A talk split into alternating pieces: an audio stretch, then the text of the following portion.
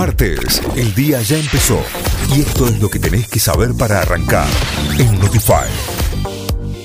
Vamos ahora sí a las noticias, ¿eh? y como siempre este mixo de noticias es auspiciado por Cordías Mixo. Encontranos en Avenida O'Higgins 5450, Paseo de Compras Las Catalinas. Y si no, seguinos en Instagram, cordies.mixo. Entérate de todas las novedades. Las noticias, más de 4,4 millones de personas visitaron destinos turísticos en el fin de XXL. Según un informe del Ministerio de Turismo y Deportes de la Nación, más de 4,4 millones de personas visitaron destinos turísticos argentinos en este fin de semana largo, lo que representó una suba de casi el 120% respecto del periodo similar de 2019, que gastaron unos 55 millones de pesos. Esa cantidad de viajeros se compone por 2 millones 200, 324.680 eh, turistas y 2 millones 92.212 excursionistas. Argentina pagará 2.700 millones de dólares al FMI previo a un acuerdo, eh, a un nuevo reembolso. El gobierno argentino desembolsará esta semana casi 2.700 millones de dólares para hacer frente a vencimientos con el Fondo Monetario Internacional.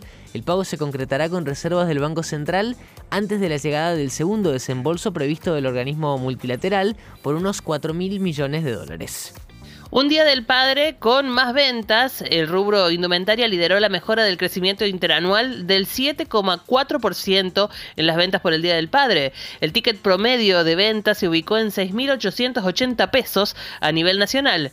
En Córdoba este año el valor del ticket promedio de compra se ubicó en los 3.250 pesos y las operaciones con tarjeta de crédito reportaron un 73% del total. En tanto, tan solo el 27% compró descontado. Una nueva ola de frío polar acecha a gran parte del país. Según un informe del Servicio Meteorológico Nacional, una ola de frío polar se mantiene en varias provincias, sobre todo en la zona del centro y el sur del país. Además, las temperaturas frías perdurarán toda la semana en Capital Federal, provincia de Buenos Aires, Santa Fe y Córdoba. Newells le ganó a Argentinos y es el nuevo líder del campeonato. Como local, el equipo dirigido por Javier Sanguinetti derrotó 1 a 0 a Argentinos con gol de Willer Dita. Así Newells llegó a 10 puntos y es el único puntero del certamen, superando por un punto a Boca.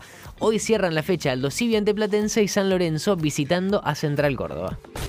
Notify, las distintas miradas de la actualidad para que saques tus propias conclusiones. De 6 a 9, Notify, plataforma de noticias.